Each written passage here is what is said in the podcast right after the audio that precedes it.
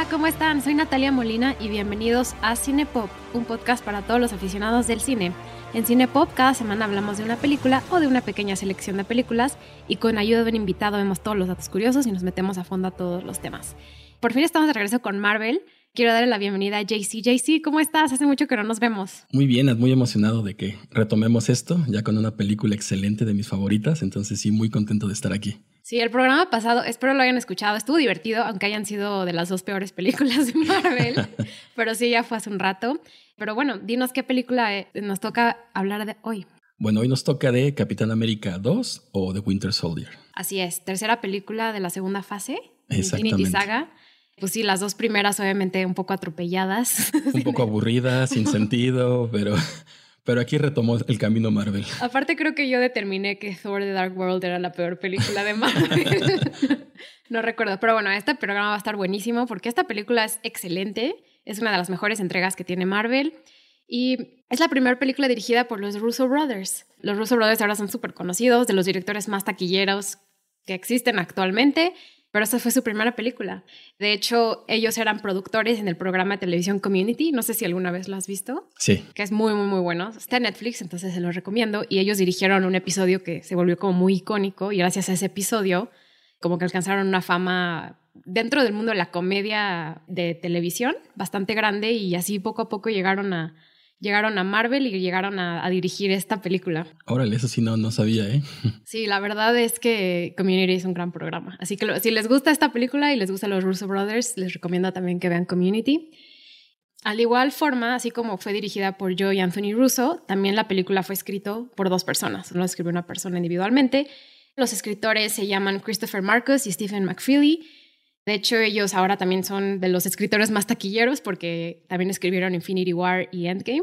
Se la continuaron con Marvel. Exacto, siguieron su camino con Marvel y pues ahora son extremadamente millonarios gracias a sus colaboraciones en el mundo cinemático de Marvel. Pues la película salió en 2014, ¿no?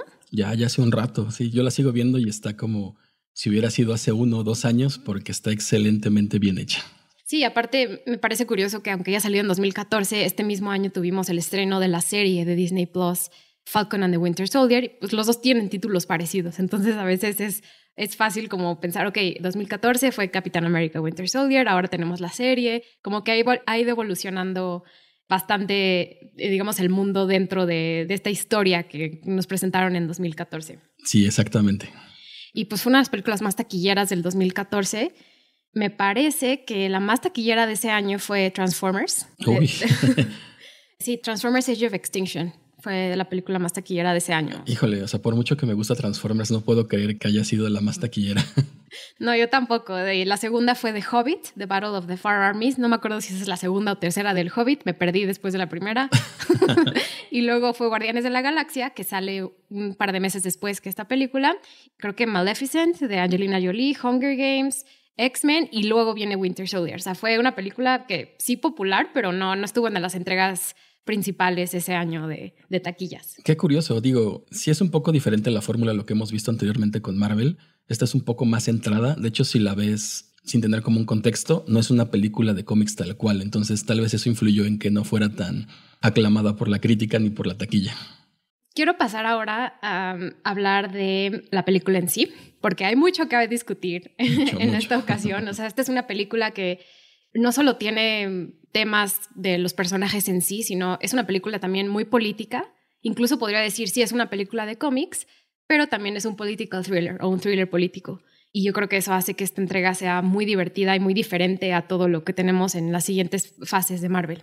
¿Quieres hablar como un poco de la película y ya para meternos ya más en spoilers después de este resumen? Sí, claro, vamos a tomar un poco el tema de esta película, que bueno, si bien es después de lo que habíamos visto en Thor y Iron Man de la segunda fase, pues bueno, también se enfoca después de los eventos que pasaron en Avengers, que era como toda la, la salida de, pues, de la invasión de Nueva York, todo lo que traía los cambios, enseñarle a la sociedad que hay algo más que solamente humano, sino bueno, hay extraterrestres, hay superhéroes, y cosas por este estilo. Entonces, esta se centra más en lo que habíamos visto ahí, que era Shield, que era una organización encargada de cuidar y proteger a toda la Tierra. ¿Cuál era la idea de esta película? Pues más que nada tener como medidas en contra de esto o si volviera a suceder algo parecido.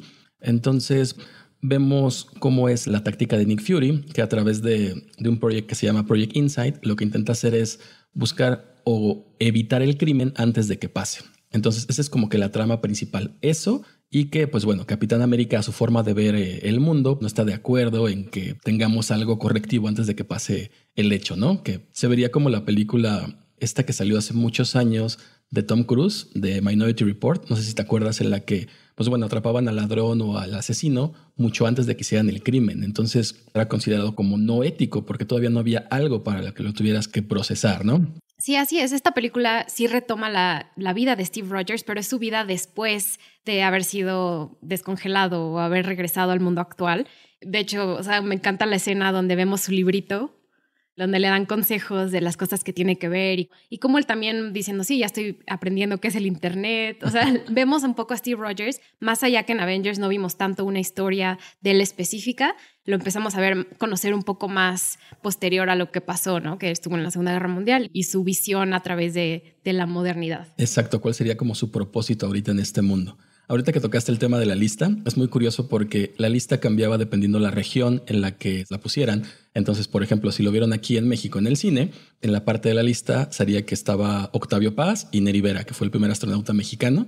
Entonces, pues bueno, a diferencia que en otros países que salían otras cosas totalmente distintas. Salía Star Wars, me parece, en la del Reino Unido salía los Beatles y iba cambiando las cosas que tenían que anotar, que la verdad está divertido esa parte de la película y es como vemos también a Steve Rogers tratando de asimilar lo que le pasó, ¿no? Ver cómo puede seguir su vida a través de, pues obviamente su pasado reciente que pasó con los Avengers, que también pasa en Iron Man, ¿no? En Iron Man 3 vemos a Tony Stark un poco viviendo su vida tras esto, o sea, como casi los dos tienen estrés postraumático después de la batalla de Nueva York, ¿no? Y la película en ese sentido empieza bien porque queremos entender quién es el nuevo Steve Rogers. Exactamente. De hecho, algo de lo que me encanta de esto es su nuevo traje, el que le ponen, bueno, en las primeras escenas, que no es con el casco, sino simplemente es un traje azul con pues la bandera como blanca nada más en el pecho. Me encanta ese. A mí también me encanta ese traje.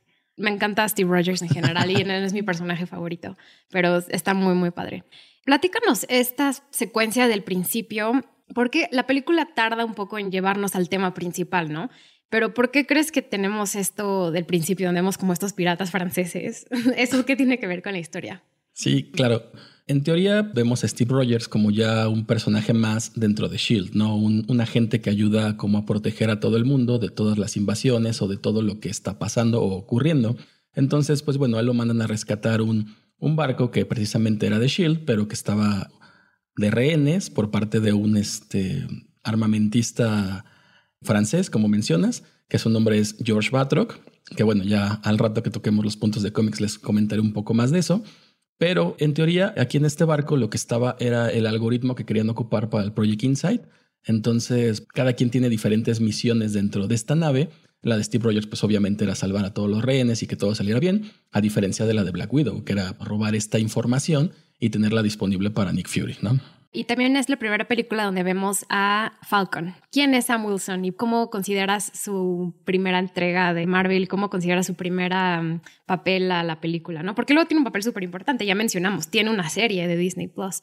Pero, ¿cómo lo ves tú? Porque nos empiezan a meter como varios personajes, pero Sam es bastante importante aquí. ¿Qué opinas de su participación? Me gusta mucho, pero es muy random la manera en la que lo conoce. O sea, lo conoce él corriendo y viéndolo él correr que, bueno, no comparas el trote que tiene un super soldado a una persona normal y más que cómo te lo pintan, ¿no? Que ya es un veterano de guerra, cansado, que tiene también sus problemas. Y pues bueno, a lo largo de la trama se va desarrollando que él no solamente era como un piloto de guerra, sino más bien él tenía un exoesqueleto que tenía como alas y que lo ayudaba a llevar a cabo sus misiones. Que la verdad esa parte se me hizo muy interesante cómo manejaron ponerle un traje con alas a Sam Wilson, porque fuera de eso no se me ocurriría así de, oye, se me, le voy a poner alas a mi disfraz a ver qué pasa, ¿no? o sea, sí al estilo como Iron Man, pero pues en lugar de que tenga turbina le voy a poner alas. Entonces, la manera en la que lo manejan me gustó mucho. Se me hace un personaje muy bueno y puedes notar las diferencias que tienen aquí a lo que veremos posteriormente ya en la serie. Aquí lo vemos un poco más robusto, sin tanta forma, este, y bueno, ahorita ya lo vemos con el físico que tiene Capitán América, casi casi. Sí. No, y aparte Anthony Mackie, el actor que protagoniza a Falcon, es bastante carismático y nos invita a querer saber más de él, a conocerlo. Y eso me gusta. Siento que fue una buena lección. Sí. Y en esta película en general nos introducen actores de bastante renombre. Ahorita mencionamos a Robert Redford, que es uno de ellos, pero también empezamos a ver en Marvel actores que les interesa participar en estas películas y no solo ser películas de cómic y ya. Vemos una transformación de género y por eso tenemos como más relación con nuestros personajes a través de la historia que nos quieren contar. ¿Cómo percibes a Black Widow después de cómo la vemos en la última película? La vemos en Avengers, pues la vimos obviamente en Iron Man 2 y, ya se ha transformado la forma en la que no solo es Natasha Romanoff, pero cómo se ha, ha sido realizada como personaje o escrita y sobre todo, o sea, tengo que mencionarlo, por hombres, porque pues es un personaje de una mujer, pero escrita por hombres y en películas donde dirigen puros hombres, entonces sí, es como una idealización, pero aquí siento que está más aterrizado el personaje, no sé qué opinas. Sí, como que ha cambiado su forma de ser a través de las películas. Al principio la veíamos como un personaje secundario que más bien seguía órdenes de Fury nada más y que no tenía como una conciencia propia, sino que más bien acataba lo que le decían para llevar a cabo la misión.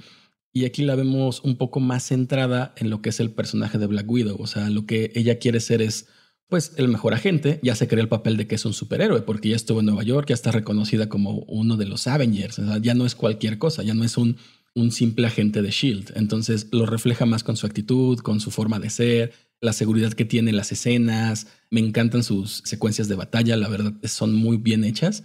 Y creo que ese ha sido como el cambio más relevante que tiene ella a lo largo de estas películas. Sí, como dices, también, ya que es un Avenger, ella también tiene poder de decisión y es crítica y es analítica. Y esta nueva versión de Natasha, yo creo, también se refleja muy bien junto con Steve Rogers. Crean una amistad. Y desde el principio nos dicen así como, ay, ¿estás saliendo con alguien? O sea, como que sabemos desde el principio, no van a juntar a estos personajes. Aquí no hay nada romántico, son amigos y nada más. Pero me da risa que desde el principio dicen como, ay, ¿a quién conociste? ¿Tuviste un date? Debería salir con tal. Entonces, así tú como espectador dices, ok, ya sé que no van a acabar juntos porque me lo están diciendo desde el principio. Algo que me ha costado mucho trabajo en ver a Natasha a lo largo de todas las películas es su cabello. Ah, sí. Porque nunca tienen un color rojo normal. Ha pasado por 25 tonos de rojos distintos. Entonces, como de, a ver, agarren uno y ya ese, por favor. Sí, no, cortito, largo, chino. En Iron Man 2, ¿te acuerdas que tenía el pelo chino también súper largo? Va transicionando mucho. A mí también a veces me desespera. Sobre todo en la nueva película de Black Widow, que también su cabello es medio un desastre a comparación de cómo fue en las entregas anteriores.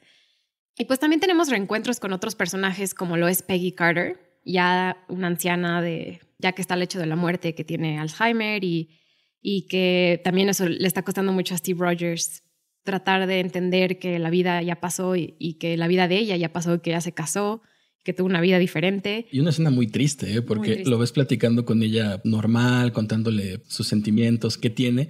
Y de repente en un estornudo, creo, lo vuelve a ver y es de, Steve, ¿estás vivo? O sea, dándote a entender que tiene Alzheimer y que pues bueno, cada cierto tiempo vuelve a, a olvidar que Steve Rogers regresó. Entonces sí, la verdad es muy triste esa parte porque Capitán América es muy comprensivo, entonces lo ves cómo está con ella, este, pues, le agarra el brazo, la manera en la que la ve, o sea, sí es muy emotivo. Incluso esta película tiene mucho que ver, podemos ver también lo que logra hacer Marvel, ¿no? De conectar películas. Y esta entrega de Winter Soldier es importantísima para poder entender el final de toda la Infinity Saga, que es Endgame. Entonces, ver la película por esta ocasión y acordarme de todo lo que pasó en Endgame también te da una perspectiva diferente a esta escena. Exacto. En particular. Y también vemos a Maria Hill y a Nick Fury, que ya básicamente son personajes de cajón, que casi siempre los vemos en los after credits. O sea, yo creo que son, de verdad, ellos dos son los personajes más constantes de esta, de, esta este mundo cinemático.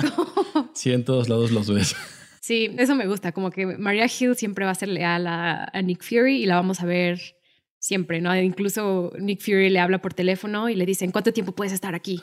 Y ella como, four hours, cuatro horas. Y él, no, te quiero en tres horas. Y pobre Maria Hill tiene que ir ahí con Nick Fury, que bueno, es Samuel L. Jackson. Siguiendo con el tema que mencionas de Peggy Carter, pues bueno, también vemos a su sobrina, que es Sharon Carter, que bueno, en un principio no sabemos quién es porque es una vecina que tiene Steve Rogers y que en teoría pues nada más está ahí pero ya cuando pasa todo el accidente con Nick Fury, nos damos cuenta que es un agente de Shield que está encargada de la protección de Capitán América, como si lo necesitara, pero también vemos ese como detalle que más adelante, pues bueno, en la saga le da más contexto y más historia a este personaje. Y es protagonizado por Emily Van Camp, que yo creo que antes de la, o sea, era famosa en televisión y ahorita volvió a salir ¿no? en la serie de Falcon y Winter Soldier. Y siempre ha salido como en televisión, entonces como que es un papel inusual. Sí, ella, yo me acuerdo que fue muy popular por la serie de Revenge. Y antes de eso salió una serie que se llama Everwood y ahora sale en una serie que se llama The Resident. Entonces es actriz de televisión. Entonces quizás Falcon y Winter Soldier es perfecto para ella porque ella es actriz de televisión y siento que no, aunque sale en algunas películas, no roba la escena como lo hacen otras eh, actrices. Exactamente, sí, es su papel como muy secundario, pero bien armado. Sí, bien hecho. Vamos a hablar del el lado contrario a nuestros héroes de esta película, que son nuestros villanos, que hay muchos aquí. Sí, bueno, esencialmente todo se engloba en Hydra, ¿no? Que ya lo habíamos mencionado antes, que era pues una empresa anti-shield que estaba más bien dedicada a crear el caos y dominar el mundo. Y dentro de Hydra, pues tenemos varios personajes interesantes. Como ya mencionamos ahorita, el primero es Batroc, que lo vemos al principio cuando está en, en el barco, en el buque. Tenemos también al equipo de Strike, que, bueno, principalmente lo que se encarga es de misiones un poco más importantes, como si fuera un equipo SWAT, pero para superhéroes, ¿no? Lo vemos que al principio Capitán América pues comanda este equipo. También tenemos a Winter Soldier, que es el principal de esta película, que, spoiler alert, si no sabían, pues es Bucky, el amigo de Steve Rogers, que a mí se me hizo muy curioso, recuerdo cuando la vi en el cine, pues yo ya sabía que Bucky era Winter Soldier, entonces no me sorprendió cuando se quita la máscara y lo ven, pero en el cine fue de... ¡Oh! Y yo así de, neta. Y aparte algo, algo se, o sea, como que había un leak antes de que saliera esta película, también ya se especulaba, entonces qué raro que la gente ha dicho, no, ¿cómo? Como si no lo vieran venir, no manches. Y otro también es, no sé si recuerdan en la primera película de Capitán América, sale un científico que se llama Armin Sola. Pues bueno, sale también en esta película, pero ya no con su cuerpo físico, sino ya más bien a través de su mente en unas computadoras, recreando lo que sería MODOK que bueno, en los cómics sabemos que es Mental Organism, Designed Only for Killing. Entonces lo vemos pues bien hecho. Eso me gustó mucho porque si lo ves en los cómics, en los cómics es un cuerpo amorfo con una cabezota que tiene una silla como eléctrica para moverse. Y aquí pues no, simplemente lo pusieron en una pantalla y que se viera de ese estilo para que se viera grande y muy inteligente como en teoría es. Pero sí, como mencionas, tenemos muchos villanos en esta entrega. Hablemos de Alexander Pierce, uno de mis villanos favoritos de Marvel, porque recuerdas en la primera fase hicimos como nuestro ranking de villanos y Juan mencionó, yo creo que de una forma como muy inteligente, cómo los personajes los hemos reflejados en sus villanos, como que son un paralelismo de ellos mismos. Pero aquí empieza a cambiar, ¿no? Y en esta película tenemos cinco o seis villanos y no estamos enfocados en uno, que es el alter ego de nuestro héroe principal. Sí y no porque yo veo que también hay un paralelismo. O sea, por ejemplo, tenemos por un lado a Capitán América Steve Rogers con el super suero y del lado contrario a Winter Soldier. Tenemos a Shield y del lado contrario a Hydra. Tenemos a Nick Fury y del lado contrario a este Alexander, Pierce. Entonces, no a cierto punto como en otras entregas, pero sí es muy similar. Ah, no lo había pensado de esa forma. Ahorita que lo dices, hace muchísimo sentido, porque hay muchos temas que hay que hablar para esta película, pero uno de ellos es nunca van a aprender que una nave en el cielo es el peor lugar para tener una batalla. Eso al parecer a Marvel siempre le va a gustar y siempre van a creer que es buena idea y Shield va a tener sus helicarriers por todos lados. Ese es un clásico. un clásico. Aquí no, no aprendemos y luego también en otras películas posteriores incluso lo seguimos viendo. Pero hablemos de esto, de este programa que tiene Shield de monitoreo y de espionaje y de lo, como lo que decías de Minority Report tratar de detener algo que puede suceder. ¿Cómo se llama este programa y por qué es tan importante para esta película? Se llama Project Insight y es muy importante porque, bueno, alrededor de esto se mueve la historia de aquí a lo que sigue del universo cinematográfico. Aunque aquí no lo podemos llevar completo, hay ciertos como toques que nos dan como guiños a las diferentes películas que siguen. Podemos ver en una parte cuando secuestran a Sidwell, que es parte de Hydra, que le preguntan, oye, pero ¿por qué esto? O sea, ¿qué es? ¿Qué tiene el algoritmo? Y que les contesta, pues es que el siglo XXI es un libro digital y solamente sola lo que hizo es enseñarnos a leer. Por eso sabemos qué preferencias tienes, quién puede ser una amenaza para nosotros. Y mencionan varios nombres, entre los que escuchamos, pues curiosamente, Stephen Strange, que todavía no teníamos ni siquiera conocimiento que iban a hacer una película de Doctor Strange. Entonces, desde ahí empiezan a armar como lo que sigue del universo de Marvel. Sí, y si quieren escuchar como el análisis geopolítico que voy a hacer de esto específicamente, sigan escuchando el programa y van a escuchar hacia la parte del final algo que, que nos hace reflejar sobre el mundo en el que vivimos actualmente y en el mundo que hemos vivido históricamente en los últimos 20 años. Pues bueno, ya que introducimos a todos los personajes también, quiero hablar de algo que es muy importante para mí en esta película, que es la amistad desde el principio, como ya mencionamos, la amistad que tiene Steve Rogers con Natasha y la que empieza a desarrollar con Sam y también lo que significa para él ver a Bucky como villano. ¿Cómo piensas tú en estos temas que nos presenta la película, que es amistad y confianza, y en quién debes de confiar y en quién no? Sí, es muy curioso porque, bueno, a lo largo de la película lo que vemos es que Nick Fury le dice a Capitán América, no confíes en nadie. Entonces, él no sabe exactamente hacia dónde moverse porque no sabe quién es bueno, quién es malo. Sabemos que Hydra infiltró a Shield y pues que no sabes en quién puedes confiar. Entonces, a lo largo de la película vemos cómo él desarrolla la amistad con Natasha, que es una, una, amistad bastante pura, pero que al principio pues no sabe si ella está de qué lado. O sea, lo asumes porque pues bueno, es un Avenger al final de cuentas, pero en cualquier momento nos pudo haber dado una sorpresa. Pero lo que más me gusta de esta es la amistad que tiene con Sam, porque es un personaje que conoce, como les mencionaba, corriendo, que va a visitarlo al trabajo donde da como terapias a veteranos de guerra, y de ahí se forma un vínculo muy fuerte entre ellos dos que termina en lo que vimos en Infinity War, dándole el escudo a él y no a Bucky. Entonces, son partes muy importantes de esta película, al igual el cómo a lo largo de toda la trama, al enterarse de que Bucky es The Winter Soldier, cómo le intenta rescatarlo, no intenta pelear contra él. Es más, en la última pelea lo vemos que le dice, si soy tu misión, pues mátame, yo voy a estar aquí hasta el final porque tú eres mi amigo y siempre te he considerado así. Entonces es muy importante como la amistad en toda la película. Sobre todo cuando Natasha y, Steve no tienen a dónde acudir, que están escapando, ¿no? Que ya nos enteramos que Hydra está infiltrado en Shield y ha operado siendo Hydra dentro de Shield por muchos años. Y ellos, o sea, Steve dice, vamos a algún lugar seguro y van a casa de, de Sam y sin conocerlo mucho, pero desde el principio confía en él. Sí. Y eso es la verdad es bastante bonito de la película y una de las cosas que más rescato, ¿no? Como esta, estos encuentros de personas que a lo mejor no se conocen tanto, pero saben que son de confianza. Y vemos también la amistad o la confianza encapsulada en diferentes partes, porque tenemos por este lado lo que acabamos de mencionar, ¿no? Steve, Natasha y Sam.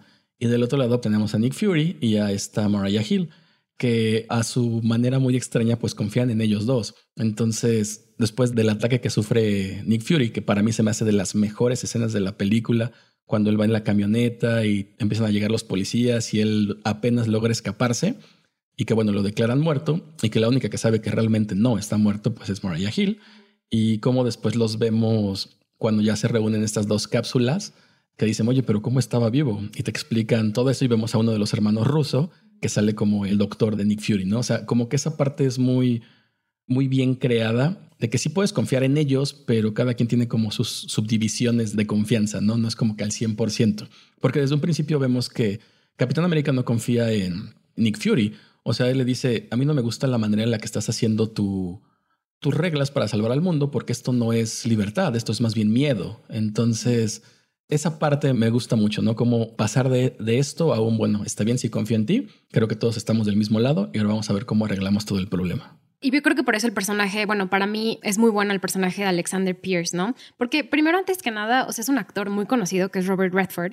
Entonces, estamos viendo la película, ya de por sí sabemos que es un actor reconocido, o sea, aunque no lo hayas visto antes, cuando viste la que iba a salir la película, todo el mundo hablaba de que era Robert Redford. Entonces, ya de por sí ese actor te da confianza. Entonces esa confianza como espectador externo, o sea, como siendo consumidor de películas de Hollywood, sabes que es un actor que, que a la gente le gusta. Entonces ahí te dan como, ok, aquí está la confianza de que te estoy dando este actor muy conocido, pero al mismo tiempo no lo es dentro de la historia. Entonces se ponen en juego dos partes. Una, su papel como en la sociedad, que también incluso podemos pensar en Watchmen. En Watchmen, Robert Redford también es una figura muy importante, ¿no? Entonces la idea de Robert Redford está como metida en la trama de, de esta película, aunque no sea como lo más obvio del mundo, así yo lo interpreto, ¿no? Como que ya sabemos quién es, y entonces nos dan esa figura de confianza que nos apega a entender a lo mejor a alguien que es un líder o alguien que todo el mundo puede confiar, pero al fin y al cabo es todo lo contrario. Sí, la verdad, o sea, las primeras escenas en las que él sale, pues tú lo ves como una persona recta que puedes llegar con él a pedirle un consejo, a confiar en él. De hecho, pues Nick Fury es de las pocas personas en las que confía Y pues a lo largo de la trama vemos que no, que él de hecho era la cabeza de Hydra y es algo que no esperabas ver. Y lo ves decir, hey Hydra. una de mis líneas favoritas. pues pasemos a la sección donde hacemos una, bueno, si no han escuchado el programa antes y por alguna razón este es el primer programa que escuchan, vamos a pasar a la sección donde comparamos los cómics originales con cómo Marvel, el mundo cinemático de Marvel nos enseña estas historias y cómo se transforman a la pantalla grande. Este fue algo complicado porque tenemos que retroceder un poco, les voy a hacer un timeline. Empezamos, pues bueno, con Steve Rogers, que debutó en Capitán América 1 en 1941. Esa corrida tuvo alrededor de 73 números y terminó en 1949, pero no fue la única que estuvo en ese entonces. Tuvo una continuación años después, en 1954, y además de eso tuvo diferentes participaciones en series como All Winners Comics del 1 al 18, USA Comics y Mystery Comics, igual de 1941 a 1949 en cada uno de estos pues series. Pero en 1953 hubo una serie que sacó Marvel bastante interesante donde vemos a Steve Rogers y a Bucky enfrentando nazis comunistas, pero pues esta no tuvo mucho éxito. De hecho, aunque es de las más conocidas, a la gente no le gustaba. De hecho, en 1964, cuando Stanley y Jack Kirby se juntan, dicen, oye, pues, ¿qué crees? Quiero que retomemos al Capitán América y toda esta parte de Bucky, pero pues, ¿qué te parece si borramos los últimos 10 años que han hecho? Entonces, regresan a 1945 en la historia donde se quedaron y pues vuelve canon la muerte de Bucky y la caída de animación suspendida de Rogers cuando intenta salvar al mundo. Pero pues había un hueco, ¿no? Teníamos esos 10 años de historia en los que tenías que hacer algo para que concordara con todo lo que tenías actualmente, bueno, en ese entonces con el mundo de Marvel. Entonces, para resolver esas discrepancias, lo que hicieron fue inventarse mil personajes. O sea, crearon siete Capitanes América, cuatro Buckys, crearon la serie de What If, o sea, bueno, ya existía, pero crearon diferentes episodios dentro de este en el que decían por qué el Capitán América seguía congelado y todos los que estaban afuera eran otros Capitanes América, como William Burnside, William Naslund, Jeff Mays y pues toda la lista de Capitanes América que hemos tenido a lo largo de este tiempo. Entonces, Hablando un poco de lo que es Bucky Barnes, pues como les comenté, debutó en Capitán América número 1 en 1941. Fue una creación de Joe Simon y Jack Kirby. Y pues bueno, de ser el compañero del Capitán América, llegó a liderar su propio equipo que se llamaba Young Alice, que tampoco tuvo mucha relevancia. Llegaron a tener su propio cómic, pero pues no fue muy bien recibido. Y en 1948 fue sustituido por Golden Girl, que era Betty Ross, que era en ese entonces la novia de Steve Rogers, como la compañera de Capitán América. Hasta hace poco, en 2005, regresó como el Soldado del Invierno. Fue muy curioso porque en 2005 hubo un reinicio para Steve Rogers, volvieron a sacar un número uno de la serie con el nombre de Out of Time, que fue una serie de seis números que te explican todo lo que vemos en la película actualmente, ¿no? ¿Qué fue lo que pasó con Bucky después de que cae del tren? Que no estaba muerto, que realmente experimentaron con él cuando le ponen el brazo metálico y este, cómo llegó a ser alguien importante dentro de, de Hydra. Este fue escrito por Ed Brubaker y dibujado por Steve Epting. Pero pues sí, o sea, como vemos, no siempre fue pensado de esta manera que Bucky fuera alguien malo, sino que siempre fue el compañero perfecto de Steve Rogers, ¿no? También tomando en cuenta los personajes que tenemos aquí, tenemos a Sharon Carter, que ya le habíamos mencionado, que es el agente 13, que tuvo su primera aparición en Tales of Suspense, número 75, en 1966 Igual fue una creación de Stanley y Jack Kirby, como casi todos los personajes. Como ya les mencionamos, pues era sobrina de Peggy Carter y en algún momento de la guerra, pues fue novia de Capitán América. Entonces por eso vemos eso es como filtreo dentro de la película de si quiero, no quiero, me gustas y no me gustas. Y posteriormente se convirtió en agente de Shield en Capitán América 233 en 1979 y supuestamente fue asesinada en el número 444, pero pues bueno, después nos explican que más bien fingió su muerte para hacer una misión que tenía encubierta. Hay que también mencionar que para los malos tenemos un gran contexto en cuanto a los cómics. Como les mencionaba Batroc, pues bueno, en los cómics se conoce como Batroc the Leaper y su primera aparición fue en Tales of Suspense, número 75.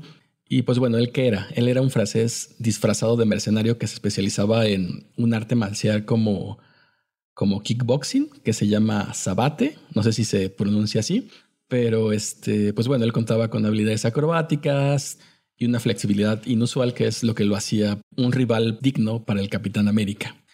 Igual, entre otras cosas, pues tenemos a Hydra que salen en Strange Tales número 135 y es chistoso porque esta al principio era comandada por Arnold Brown, que en el MCU no lo vemos mencionado por ningún momento, pero este es asesinado por Shield. Entonces el control de esta gran empresa villana queda a manos de, del varón Wolfgang von Stroker, que vemos al final de esta película, que ya mencionaremos en la escena post créditos. Y pues bueno, con el apoyo de Red Skull es que hacen que Hydra fuera tan grande, ¿no? Entre las cosas también interesantes es Modoc. Como les mencionaba, pues Armin Sola, aquí en el MCU, pues él es el que se convierte en Modoc. En los cómics tenemos dos o tres versiones de él. Las más importantes fue que, pues bueno, la primera es, no sé si se acuerdan de lo que hablamos en Iron Man 3, de este Aldrin Killian, que era el malo. Pues bueno, él en teoría lo que pasa es que es derrotado por Pepper Potts, muere y su conciencia la meten a una computadora. Entonces él se convierte en el primer Modoc, bueno, en el segundo Modoc.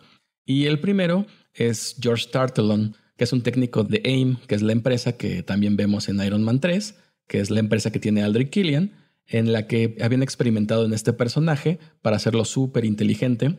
Entonces al principio lo consiguen y de hecho al principio pues Modoc era Modoc con C, lo que será, pues bueno, la traducción o el acrónimo era Mental Organism Designed Only for Computing, pero se vuelve loco y pues mata a todos los que experimentaron con él. Entonces él decide cambiar el computing por killing, ¿no? Y pues esto creo que es lo más relevante que tenemos de, cómics hasta este momento. Sí, sí, está bastante extenso, pero vale mucho la pena, ¿no? Como para entender de dónde agarraron los escritores de la película para crear esta historia y juntar no solo ya lo que conocíamos de los cómics, pero también crear una historia que como ya mencioné es un thriller político. De hecho, como dato curioso, el Batroc que vemos aquí en la película es un peleador de la UFC que se llama George St. Pierre, que le gustaba mucho el personaje y decidieron ocuparlo para el casting. Ah, no sabía. sí, está interesante. ¿Quieres pasar a análisis geopolítico? Claro. Hay muchísimo que decir en esta película. Primero quiero empezar diciendo que yo creo que es la película más política que Marvel hizo y yo creo que más controversial en la forma en la que expresan lo que quieren decir. Y eso es por varias razones. Una de ellas es el tema de la privacidad y de la seguridad y de dejar tus libertades por tu seguridad y la seguridad nacional de un país. Yo creo que era uno de los temas más relevantes que tuvimos presentes en 2014. Después, obviamente, de los ataques terroristas del 11 de septiembre, Estados Unidos, sin que lo supieran sus ciudadanos, empezó a monitorear a todas las personas en el mundo. Empezó a monitorear no solo a posibles ataques terroristas en países como Afganistán o Pakistán o, países donde a lo mejor hubiera alguna, algún riesgo que pusiera en peligro la seguridad nacional americana, y también empezaron a monitorear lugares como China y como Rusia y algo muy importante que en esta película nos los informan muy bien es que es un programa que no muchas personas saben que existen, ¿no? Las personas están siendo monitoreadas, pero ellos no saben que están siendo monitoreadas, que es lo mismo que pasó en 2013, no sé si recuerdas este caso muy sonado de un ex empleado de una compañía que se llama Booz Allen Hamilton, que es Edward Snowden. Edward Snowden salió adelante y dijo que el gobierno de Estados Unidos estaba espiando a todos. Y lo más interesante es que esta película la escribieron antes de que este individuo saliera adelante y dijera todo eso. Y dijera todo eso que Estados Unidos tenía un programa que se llama PRISM que involucraba espiar no solo a países internacionales o algunos targets específicos, sino a todas las poblaciones, a todas las personas en todo el mundo. Y una de las cosas que dijo Edward Snowden es que las personas están siendo monitoreadas todo el tiempo. No importa si eres una persona que no tiene nada que ver con el gobierno o si trabajas, digamos, en algún servicio, en un centro comercial, o sea, siempre te están monitoreando. Y a mí, me, o sea, como que me gustó mucho que hayan pensado en este tema antes de que saliera a la luz todos estos temas. Se me hace como muy impresionante que era justo el momento en el que se empezaba a, a discutir eso, ¿no? ¿En qué momento das tu libertad por tu seguridad o al revés, ¿no? Y lo mencionan en la película, la gente para estar seguro está dispuesto a dar su libertad.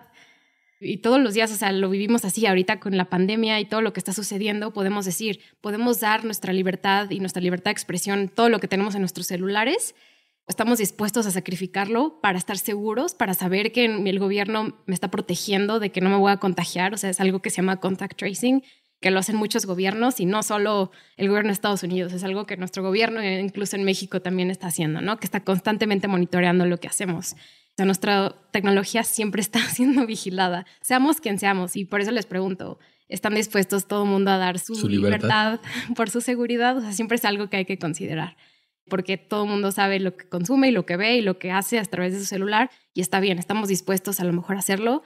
Y yo creo que esta película nos pasa en ese camino. También es mucho qué es ser patriota en el caso de Steve Rogers. Él está siendo patriota al proteger a los ciudadanos o al proteger a un grupo específico de personas o está traicionando a su patria por exponer algo. Y, o sea, no sé qué opinas de esto, de este encuentro que tiene Steve Rogers con él mismo y lo que significa ser parte, sí, de Capitán América. O, sea, él simboliza a Estados Unidos y a un país, pero al mismo tiempo él pone en juego su misma nacionalidad y su misma patriotismo por proteger a otro grupo de personas que no específicamente es un gobierno. Sí, él se ve en esta disyuntiva en cuanto a su integridad, a su patriotismo y todo lo que mencionas, porque pues él exactamente fue diseñado para proveer libertad a Estados Unidos. O sea, él lo crean en la Segunda Guerra Mundial para ganar una guerra y pues liberar de todo esto a Estados Unidos en ese entonces y a todo el mundo. Pero pues en este momento lo que quieren hacer va en contra de sus principios, o sea, la privacidad, la libertad, todo por lo que él creía en un inicio es totalmente opuesto a lo que Shield le está dando. Entonces sienten un conflicto bastante grande, que es cuando vemos que él dice, es que ahora que vamos a tirar, no solamente vamos a tirar a Hydra, vamos a tirar a Shield, porque todo está mal. O sea, todo lo que está haciendo el gobierno no es correcto. Entonces, si vamos a tirar una organización, la vamos a tirar bien y completa. Entonces, por eso vemos que él lo que se enfoca es en, en desintegrar pues, Shield y Hydra como consecuencia. Y este concepto de, convertirse en un denunciante, ¿no? De fijar el dedo en alguien más de lo que está haciendo, yo creo que por eso es controversial para Marvel, porque, o sea, al mismo tiempo Edward Snowden que acusó al gobierno, y bueno, más bien expuso que el gobierno monitoreaba a todo el mundo todo el tiempo, pues el mismo gobierno de Estados Unidos lo denunció, lo demandó, no puede regresar a vivir ahí. Y por eso digo, o sea, esta película sí toma temas que son controversiales y bastante políticos. Y sin saberlo, o sea, sin saber qué iba a pasar lo de Edward Snowden un año después. Que, bueno, digamos, todo lo de, el escándalo de Edward Snowden fue en 2013 y esta película salió en 2014, pero todo lo empezaron a escribir desde 2012. O sea, fue cuando, junto los eventos que pasaron, pero también los cómics y otras historias que llegaron a crearla, pero pues empezó a escribir desde antes. Y es un tema que es muy importante en general, el almacenamiento de datos, información, de todo lo que tienen de nosotros, y no solo para a lo mejor monitorear lo que hacemos, sino también para vendernos productos todo el tiempo. O sea, todo lo que compramos y todo está hecho a través de un sistema de espionaje muy específico y a lo mejor espionaje comercial, si quieres decirlo. Monitoreo, digámosle. Monitoreo comercial. sí, mejor. Y este también es un reflejo de un momento donde se vivía mucha paranoia y mucha incertidumbre del sistema sociopolítico de ese momento que pues ahora se vive de forma diferente, ¿no? Con la pandemia y todo lo que estamos viviendo, pero sí había existía paranoia en la sociedad general, ¿no? De y por eso la, película interpreta muy bien esta cosa de la amistad y la confianza. ¿Quién puedes confiar y no puedes confiar? Y es lo mismo para nosotros, o sea, en, qué sí podemos confiar, en qué no? Y eso está bastante bien. Y mm, también quiero mencionar que es una película que tiene poco green screen. Cómo está grabada, a mí me encantó. O sea, por eso yo creo que vale muchísimo la pena ver esta entrega, porque se firmó en locación, vemos muy pocos estudios, o sea, yo creo que casi no la grabaron en nada, todo fue afuera famosamente la grabaron creo que en Cleveland, Ohio, y cerraron calles por semanas y semanas y semanas. Entonces sí lo podemos ver, sobre todo la secuencia del final. A mí me encanta, está muy bien hecha. Es como completamente contrastante a lo que vemos. A lo que habíamos visto. A lo que habíamos visto y luego lo que sigue, por ejemplo, con Avengers, Infinity War y Endgame, donde estamos completamente todo es CGI. Y aquí sí, obviamente existe CGI, pero hay muy poco. Todo está, los efectos prácticos están muy padres. Sí, algo, algo muy padre de esto que mencionas es, por ejemplo, que vemos la diferencia entre la primera película de Capitán América, Avengers y esta en el cómo pelea el Capitán América. En las primeras películas pues vemos que todavía agarra un arma y aparte del escudo pues tiene una pistola o algo similar. Y aquí no, aquí es 100% la, el escudo lo que tiene como arma principal y aprende a ocuparlo pues excelente, ¿no? Ya aprende a hacer los rebotes, vemos el escudo volando por todos lados y regresando a su brazo. O sea, cosas que antes no veíamos, lo veíamos como muy, muy rígido con este instrumento y era más bien su habilidad y las pistolas. Sí, nunca lo vemos disparar, ¿no? Sí, no, en esta película no. Nunca, nunca lo vamos a disparar, sí. Ese es uno de los datos curiosos que quería mencionar, ¿no? Todo es bastante, o sea, son peleas, pues no sé cómo decirlas, físicas. O sea, no vemos explosiones y tantos así. Sí, sí algo, bien planeadas. Muy, exacto. Muy bien hechas. Sí, inclusive cuando pelea contra Bucky, que bueno, vemos que Bucky trae un cuchillo y hace como malabares con él, nada de eso es green screen Todo es totalmente práctica que hicieron los personajes de una y otra vez hasta que le saliera ese movimiento. Ah, wow, está interesante. Sí. Sí, yo creo que, o sea, puedo decir que los Russo Brothers sí destacan su, su forma de enseñarnos estos personajes vulnerables. Vemos mucha la vulnerabilidad, sobre todo de Steve, y al mismo tiempo enfocándolo en la historia más grande. Y yo creo que por eso Marvel dijo, de aquí somos, vamos a contratar a los Russo Brothers para nuestras siguientes películas porque pues yo creo que lo hicieron muy bien. Aparte es un parteaguas para las siguientes películas, porque desde que nos muestran a Shield en las primeras entregas de Iron Man Thor, aunque estaban muy de background, pues sabíamos que Shield es la organización por excelencia de Marvel, ¿no? Entonces, quitarla del juego tan temprano, o sea, en las primeras películas de la fase 2, es como de, pues, ¿y ahora qué van a hacer? Teníamos una compañía de inteligencia que lo que se encargaba era, pues, ayudar a ellos, ¿y ahora qué va a pasar? Entonces sí te dejan en una incógnita de cuál va a ser el futuro pues de todos ellos. O sea, inclusive al final vemos que Mariah Hill está haciendo una entrevista en Star Company para solicitar un puesto, que este, Agent Carter está en la CIA, igual haciendo tryouts, entonces es curioso cómo manejan esta parte. No, y sobre todo que después de esta sale Guardianes de la Galaxia, y reviven a Marvel, ¿no? Porque ya habíamos tenido Thor y Iron Man 3, dijimos, ¿qué está pasando? De aquí va a ir, se va a ir hacia abajo. y no, la, esta película tiene mucho mérito porque logró sacar muchos personajes y exprimirlos y darnos algo nuevo, que no era necesariamente a lo mejor Thor 2, que no pasa nada. Exacto. Si quieres, podemos tocar el, pues, la escena de postcréditos, que para mí es de, de mis favoritas en la que vemos que sale este varón von Stroker diciéndole a uno de sus ingenieros que, pues bueno, ya se descubrió que Hydra estaba dentro de Shield y que pues los van a perseguir, que ahora el plan es que pues entregar todo lo que tienen, pero pues mantener oculta como esa locación en la que están, ¿no? Y vemos cómo muestra el cetro de Loki, que ya después nos enteramos por qué lo tiene Hydra, pero pues al momento es de por qué está ahí, ¿no? Pues en teoría los Avengers lo tenían, y pues bueno, muestra algo muy interesante en el que dice que esta pelea ya no solo es de humanos y de extraterrestres, sino de algo más, de superhéroes. Y pues bueno, muestra unas celdas en las que se encuentra Pietro y Wanda, que para mí esa escena, o sea, se me cayeron los calzones cuando la vi, fue de ¿qué?